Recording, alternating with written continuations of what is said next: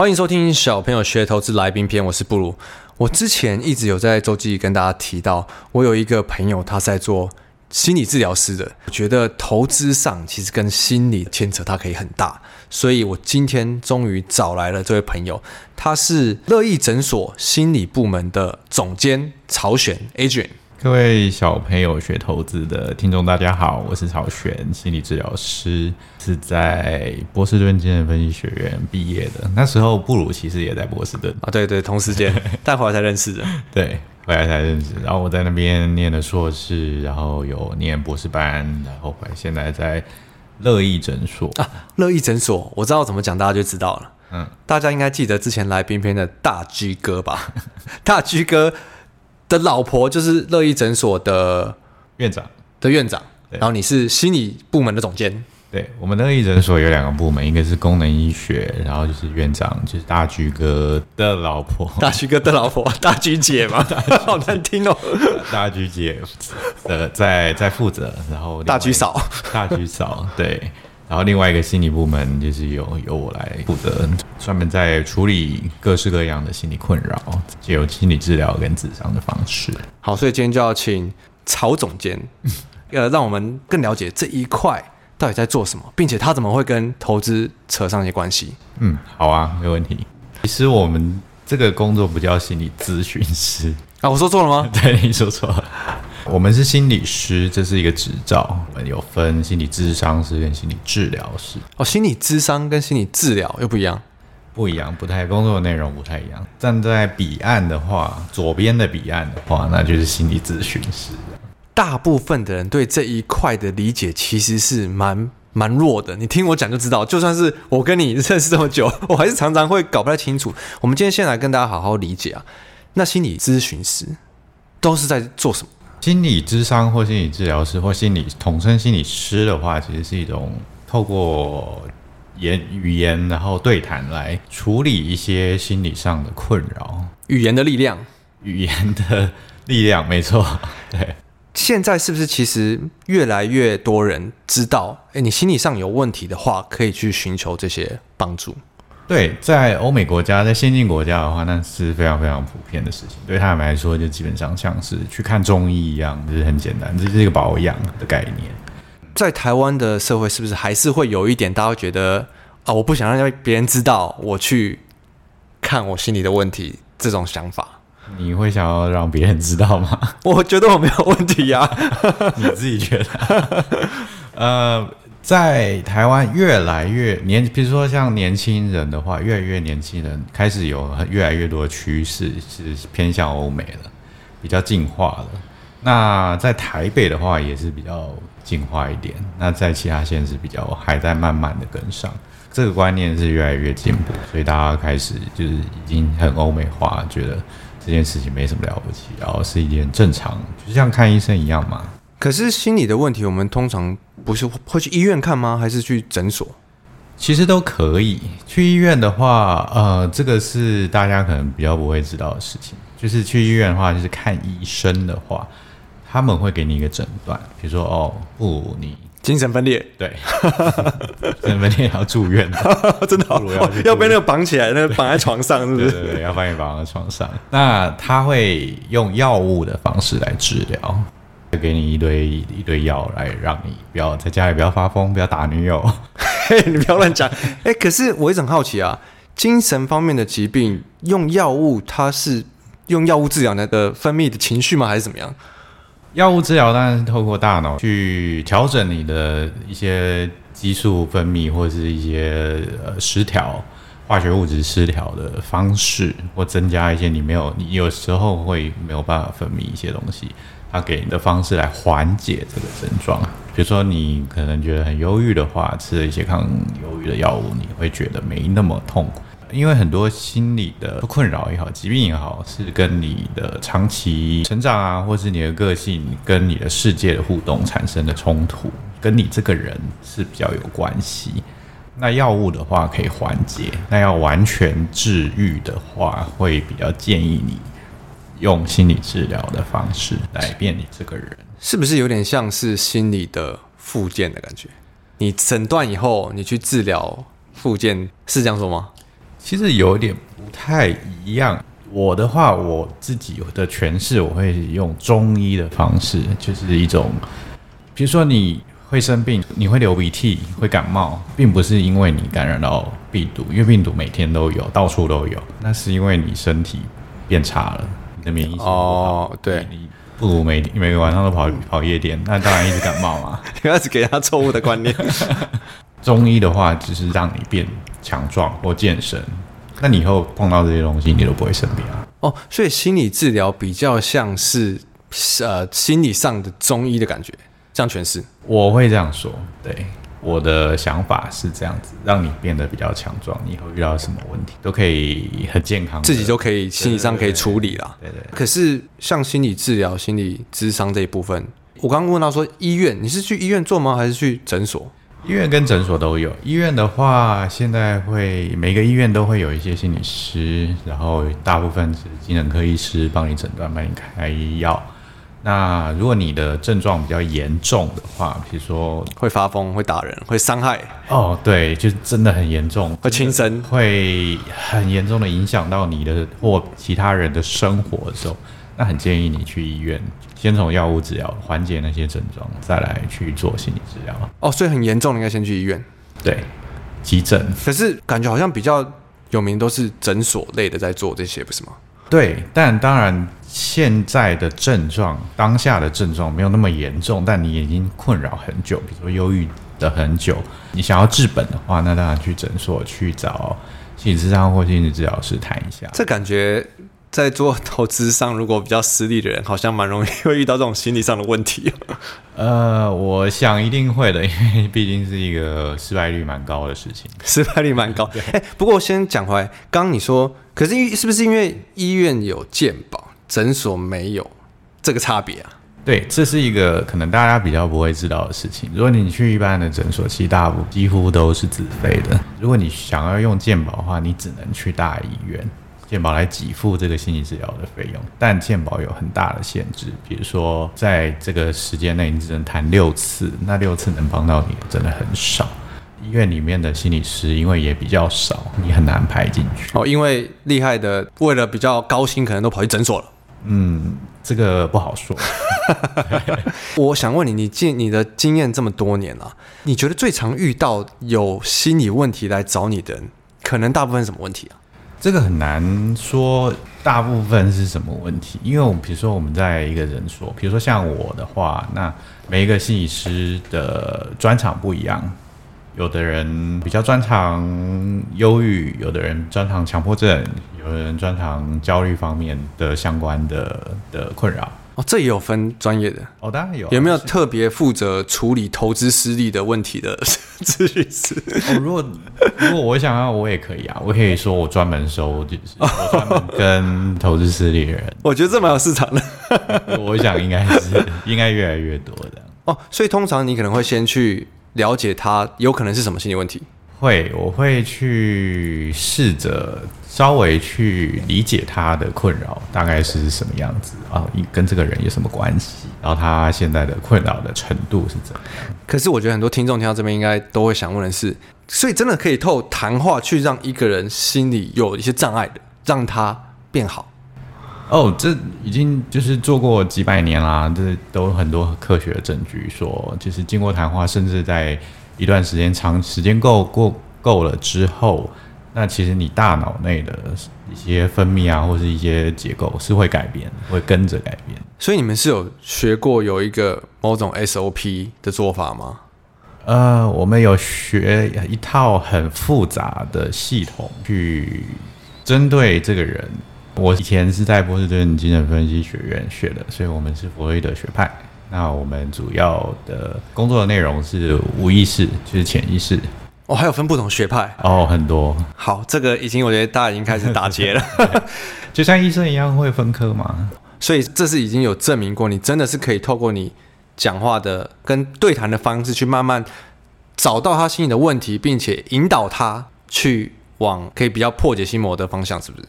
对，基本上这些都是。临床研究一百多年，然后经过这样一慢慢的演化，所以都是有科学证据，跟你们投资一样啊，对吧？我们现在讲到这边，听众们应该慢慢有些理解，心理治疗师、咨询师是在做什么的？嗯、对，不过我们不太像是你刚才说的那个样子，因为很多问题说是因为你对自己没有那么理解，因为很多事情你真的做了也不知道为什么，对吧？对，你也有嘛？没错，没错。对，那当你知道的话，比如说布鲁知道为什么就是回家就想要打你，你干嘛一直乱讲话？那那你知道的话，比如说你知道是因为你不开心，怎怎样让他不开心？那你知道这些事情的时候，你回家还会打他吗？不一定，对吧？哦，你会选择别的选择，所以这些都跟你了解自己之后。做出的更好的选择有关系。对，我觉得意识到这件事情，我们应该要再放在后面一点讲。因为我想要最先问你的是，嗯，我们刚刚讲到有很多人可能他因为投资失利，嗯，有忧郁、有焦虑等等的去看，你有遇到这种这种例子吗？如果我自己的个案的话，跟我工作的人的话，基本上我们工作有一种伦理守则，我们不能在任何地方，除非是学术的地方，比如说我跟我的督导或许。学术研讨会哦，是那个医生的道德准则的那个。对，因为对他们来说是一种保护，这是一种我们的工作的最重要的事情。没有这个东西，他没有办法在跟我工作的时候好好的谈。所以当然有啊，但好，那不然我给你一个例子，让你来大概分析一下，他有可能什么问题。好，这样我压力小，这样就可以吧？这样没有道德的问题吧？没有。呃，你也知道去年的经济啊、市场啊这些是不好的嘛？到今年初其实都还是比较有疑虑，但我觉得投市场一直都会有啊，就很多人会做一些很不应该的什么梭哈，然后赔钱负债，可能就轻生。我给你一个例子，像是今年，我记得今年好像第一季，我们在新闻上就看到啊，有个台中的好像是警务局的警员吧。因为他去放空了某一档很强的股票，叫做东哥游艇。不后来我不太确定他的整个细节是什么，但他可能就是放空，然后用他没有的钱去用无券放空，然后涨上去被嘎到负债多少钱，然后他就在呃车上轻生。这个新闻蛮大的。你觉得像这一个例子啊，他一定是有心理遇到什么问题吗？通常会最后到你像自杀这种程度？呃，当然要你要去知道这个人，你才会知道他到底发生什么事。但这有很多很多的可能性，但会做出任何事情，或你会这样子投资，你会那样投资，你会去 all in，你会说哈，那一定是跟你的个性有关系，跟他这个人有关系。他不如就不会说哈吧？我我不敢，我不敢。对，你不敢，但他 他为什么敢？因为他跟你不一样，他的个性都是跟他的个性有关系，或是为什么他他说话的时候，他有想到说会嘎不过去吗？我们常常在我们的节目上讲，呃，投资上很多时候是观念的问题。可是我觉得很多时候，有时候有跟你聊天的时候，我会觉得好像这些事情他也不一定是观念的问题，因为有些人就算没这个观念，他也不可能会做这种事情。所以最终是不是在投资上，很多人说做不好啊，赔钱、失利、压力很大、忧郁什么这种等等的，很多是不是其实它的因不是在呃你策略没做好，你观念没做好，因是不是其实要回到他自己本身身上，他的心理的问题上面？对，我觉得你这个讲得很好，就是策略啊，像你们教的这些东西，都是一个很好的工具。但有人就是不会去用那个工具，为什么？因为他的个性就是这样，他我想要做他想要做的，但最后都是回归到这个人。比如说，这个人就是想要呃，很想要学啊，很想要变好啊，很想要呃更快乐啊，那他自然就会找到你们小朋友学投资，对吧？如果我是一个哦，我就只想要就是很保守的存钱，然后再存在丢到邮局里，然后让那个。那个利息滚，然后最后也滚不出什么东西，我就，我就不会找你。我的意思说，那我就不会找到你，我就不会用到这些策略跟工具。所以最后都是回到回归到你们听众你自己是什么样的人，多理解你自己的时候，才会能去让你很有效率的去做一个更好的选择。投资也好，你必须要克服你自己。生活也好，也是都也都一样，生活的各各个方面都是一样。那所以像没事就会说哈，他应该很乐观啊，他因为他只想得到赢的时候啊，才会去做这种事嘛。他自己有可能会是什么心理问题？这个比较乐观吧？乐观是指你能想到你你有一些现实感。你说哈基本上是没有现实感的，因为说哈之后是有风险的。你们应该也在强调风险，对吧？那才叫有现实感。那乐观是指。不是这这个是呃，这个是一种比较不现实的行为，或或是我们英文说的 reckless，就是中文是什么？呃，就是不经大脑的冲动的决定啊、哦，好长哦之类的。对对，对，没错，就是冲动。对，你说对了，冲动的决定。那有，当然有些人的个性很会比较容易做冲动的决定，决定，或是有些嗯心理困扰，在我们常常工作的心理困扰，比如说躁郁症的躁症啊，或是他躁症发作的时候，他当然就会很容易做一些很冲动的行为，或是有一些边缘型的人格疾患，他们也会做一些。在感情里面也会会这种对对方做一做一些很冲动，所以平常也会没事乱说话的人，他可能有一点躁郁的躁的这种现象吗？这是一个可能性，当然不是说他一定会。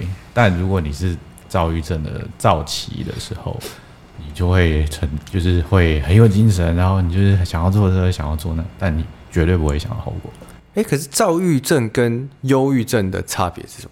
忧郁症就是忧郁。躁郁症就是躁，忧郁加躁，就是就是躁狂的意思，就是很嗨，然后很冲动，然后不顾后果，不太顾别人这样子。哦，所以以以投资市场来比喻，就是。你一下赚一下赔一下赚一下赔，躁郁，然后做到市场不好，一直赔一直赔一直赔一直赔，变忧郁，这个会吓死很多人。这样讲的话，没有，我只是说，这以极端的情况下的讲话，应该说去比喻忧郁跟躁郁的差别了。用投资来比喻的时候是这样，当然当然，躁郁症的交替是时间是很长的，就是要好几个月这样。哦，是这样吗？对对对。哦，可能这一两个月很躁，这一两个月很忧郁。对对对，不是不是每天的。哦，投资市场是今天很躁，明天很忧郁。那不太一样 哦，所以其实讲到投资上，大家遇到问题，应该基本上就是焦虑跟忧郁比较多吧？嗯，这也是一般人呃，我们诊所比较常常会看到的状况会比较多，因为这两种本来就是几率特别高。嗯，也不是说几率特别高，就是。比较普遍一点，比如说你说像其他的心理困扰，强迫症啊，或者是视觉失调，视觉失调症，对，这种当然就是视觉失调是什么？就是以前的精神分裂症改名了变成失觉失调，他们就是觉得呃污名化的困扰，所以就把它改成一个不太好念的。那这类的，就是流行率当然就是比较低一点。可是我觉得聊到现在啊，就是很多时候是不是很多人他其实也不知道自己的问题是有没有需要到去看医生，或者是去找治疗师。我我可能觉得我压力很大啊，我可能觉得我很焦虑、很忧郁啊，但是我又不知道有有严重到这种程度吗？对，我觉得你讲到一个很好的重点，就是很多人没有这个意识，就是如果你。心理上很不舒服，不管怎么样不舒服，其实都都就可以求助了，因为大家都很习惯，就是大家都是这样啊，都没有人在讲啊，没有人去看医生啊，也没有人去找治疗师啊，那大家就是自己死撑过去啊，不然就是喝几瓶酒啊，或者是之类的，有一些不自己的调试方式，但久了，就是大家就是会就会发现，其实还是一样嘛，问题都是还是一样。哦，所以如果我的焦虑是喝了喝个两碗两碗的酒就好了，我就没有问题。但真的会这样吗？它还是会发生吧？那你每次都要喝两碗酒，然后越喝变三碗，或者是变成每天喝两碗？哦，对吧？就是你一直觉得你心理上有一个坎过不去的时候，可能就是需要寻求协助。对，我觉得只要压迫到你的生活，因为其实这个东西你可能会觉得，那那我到底要多严重才要去看？不如在提倡提倡就是比较正向乐观的话，如果没有这个困扰的话，生活是不是快乐很多？因为有些人可能甚至是因为我分手，嗯，他就一直这个也是困扰他。可是，一般人会觉得，哎，你可能就只是时间还没到，时间还还没过去，所以才有这个困扰，这种程度的。对，那但你如果去寻求帮助，让这个困扰的时间变很短呢，那不是也不错吗？嗯，对。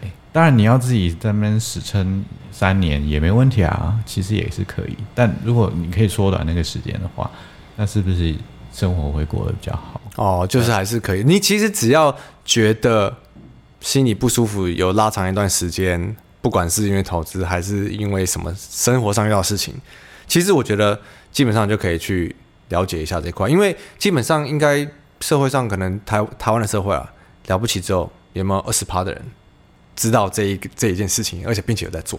呃，有点难算出来，但确实不是不太算是多数，但有越来越增加。还是你是比较比较有知识的人才会知道要去做这件事情？我觉得可以这样说，也可以说跟你的个性也有关系啊。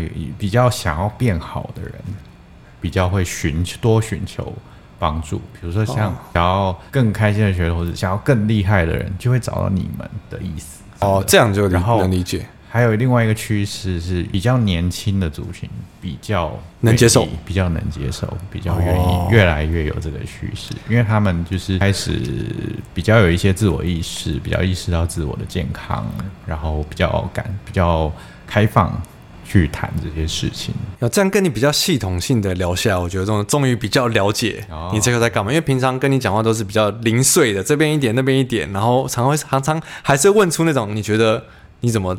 认识我这么久都不懂那种感觉，但我其实还想要更深入的问你，例如说你在接触这些算是病人吗？是这样称呼吗？呃，有些时呃有些时候有些场合，学术上的场合我们可以这样称，但通常我们会在台湾我们是称作为个案。哦，你在接触这些个案的时候，一定会先去做某种的分类嘛？然后分类它有可能是哪一种问题，它有可能哪一遇到哪一些心理的障碍。的一定有一个呃程序去程序去分辨这些东西吗？呃，最有系统的程序的话，就你描述的程序的话，是一种诊断。那精神科医师都会有受过很好的训练去做这件事情，因为他们需要开药来针对不同的心理疾病去去治疗它跟缓解它。所以诊断要怎么去分类的方式，我们要放在下集。嗯，你是已经想要讲出来了？对，哦，你帮我讲出来了。对，所以我们下集再好好的来更深入聊一下，呃，你们是怎么去诊断大家心里的呃说疾病或是障碍，跟要怎么去找到呃自己的个性到底是怎么样？你要怎么去意识这件事情？嗯，并且在挂钩到，哎，我们投资上也是这样做。嗯哼，我们下集再聊这些。嗯，所以就刚好，我觉得借着这一次，也让大家理解，哎，心理治疗、心理咨询应该在做什么。那如果你有任何的呃，需求你有任何困扰，我们会把乐意诊所这个心理部门的网址留在我们的下方资讯栏，那就提供给有兴趣的朋友们。好啊，好，那我是布鲁，我们下集见，下集见，拜拜，拜拜。